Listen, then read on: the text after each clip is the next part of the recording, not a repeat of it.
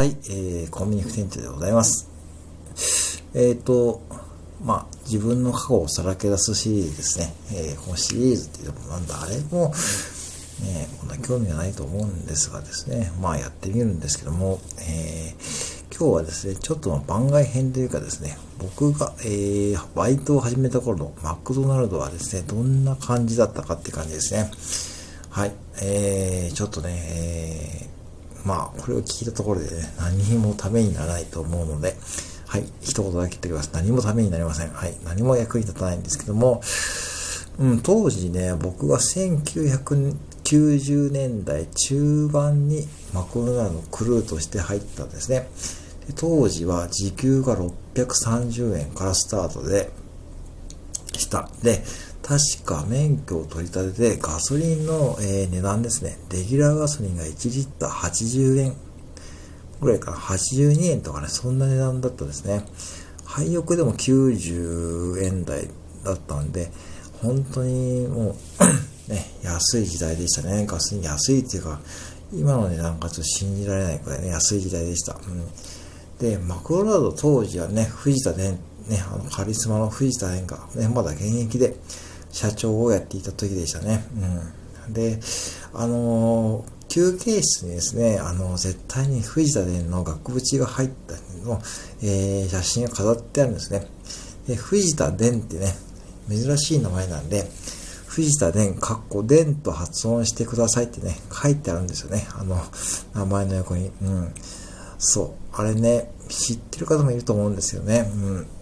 そう。あれがね、写真が必ず飾ってありました。うん。そうなんですよね。うん。で、僕は、この人誰かなって思ってね。で、よく聞いたらね、そう、社長ってことでね、うん。え、そのバリバリね、やっていた時で、えー、当時ね、結構マクドナルド変革期ですね。要は、旦那が今の土台ですね。例えば、えー、バリューセットがね、始まったのがね、僕がクルーとなって、半年か1年経ったとぐらいだったかな。うん。そう、今は当たり前ですよね、バリューセットがね。うん。で、当時はね、すごいね、その、バリューセットが大ヒットしました。で、あと、ハッピーセットもね、もうシリーズ化したのがこのぐらいですね。うん。これも今当たり前のようにありますけども、ハッピーセットもスタートしたのがこれぐらいの、えー、年代でしたね。うん。で当時は箱に入っていました。おもちゃとハンバーガーがね。そのタイミングでした。で、メニューで言うと、まあ普通の今のレギュラーメニューですね。ビッグマックとかハンバーガーはあったんですけども、うんと、照り焼きバーガーはね、まだレギュラーメニューじゃありませんでした。これは季節限定メニューでした。うん。で、あと、逆に、チキンタツタはね、レギュラーメニューでしたね。うん。で、あとですね、グラタンコロッケバーガーも、えー、これぐらいの年代から始まってます。グラタンコロッケバーガーは、僕が最初に覚えたですね、期間限定メニューでしたね。うん。で、その辺から始まっているので、まあ、グラタンコロッケバーガーも本当にこう歴史があるメニューでですね、まあ、結構皆さん今ツイッターとかで上げてますよね。うん。あの、スタイフの海外とかの方がね、うん。やっぱあれ美味しいですよね。グラタンコロッケバーガーね。なんかセブンイレブンにもですね、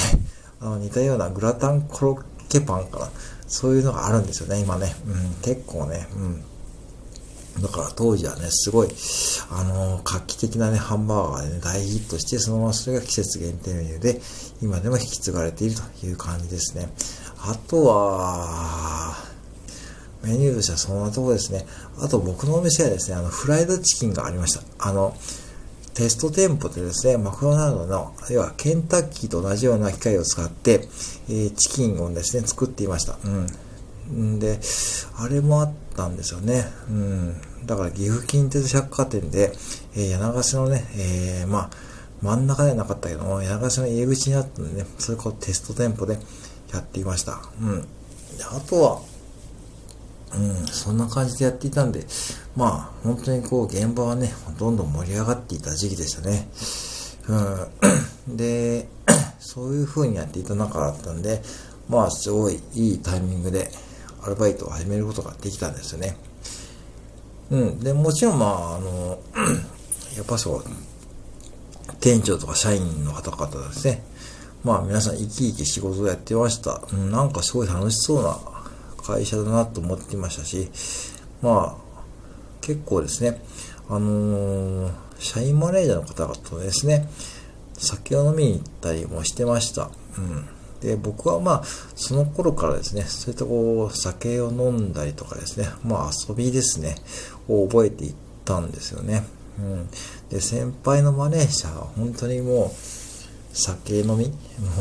う、もうなんかこう、ラグビー部のキャプテンとかいましたからね。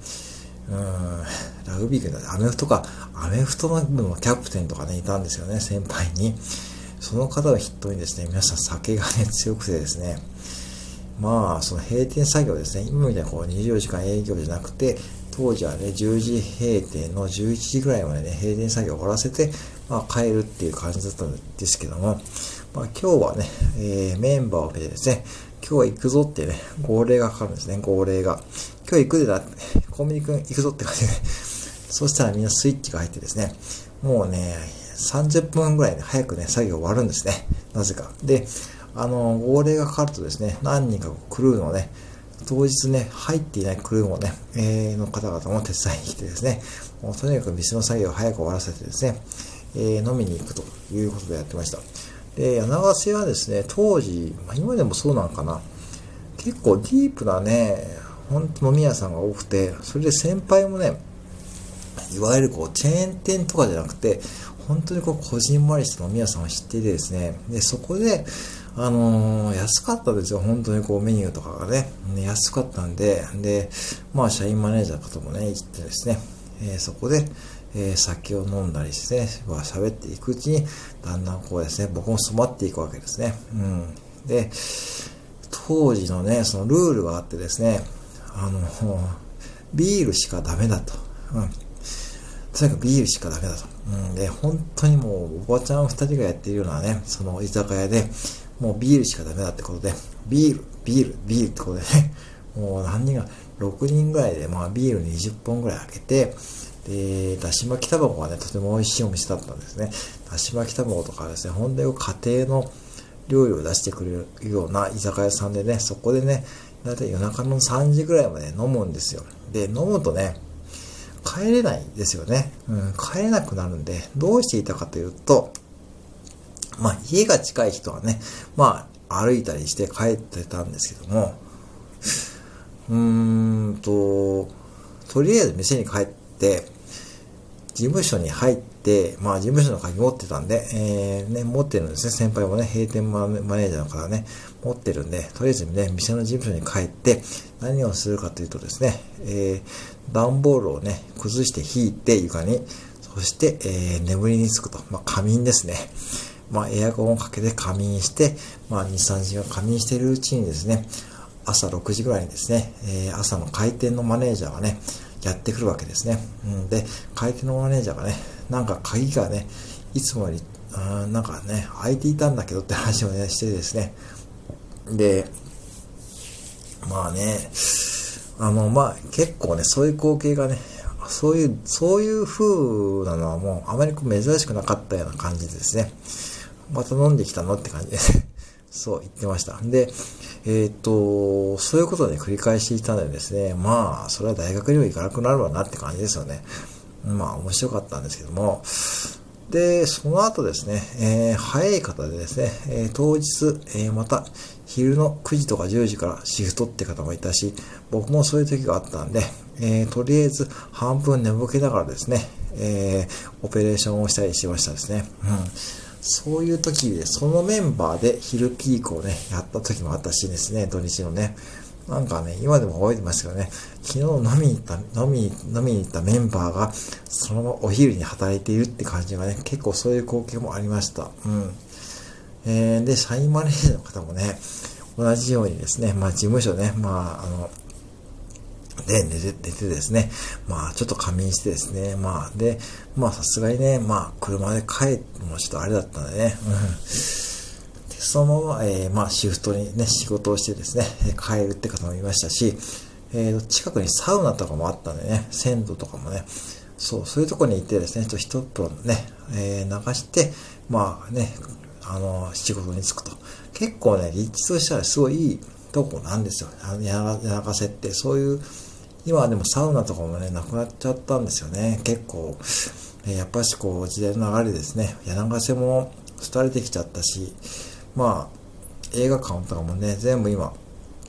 閉館しちゃって、あるのは、まあ、岐阜の高島屋ですね。あの、高島屋のね、デパートと無印良品と、まあ、あとはドラッグストアとかですね、あとパチンコ屋、うん、本当にもう個人商店もね、本当どんどん撤退しちゃって、今、もう再開発がね、やって、再開発で、今マンションを建ててるんで、もう昔の柳ヶ瀬のおかげがね、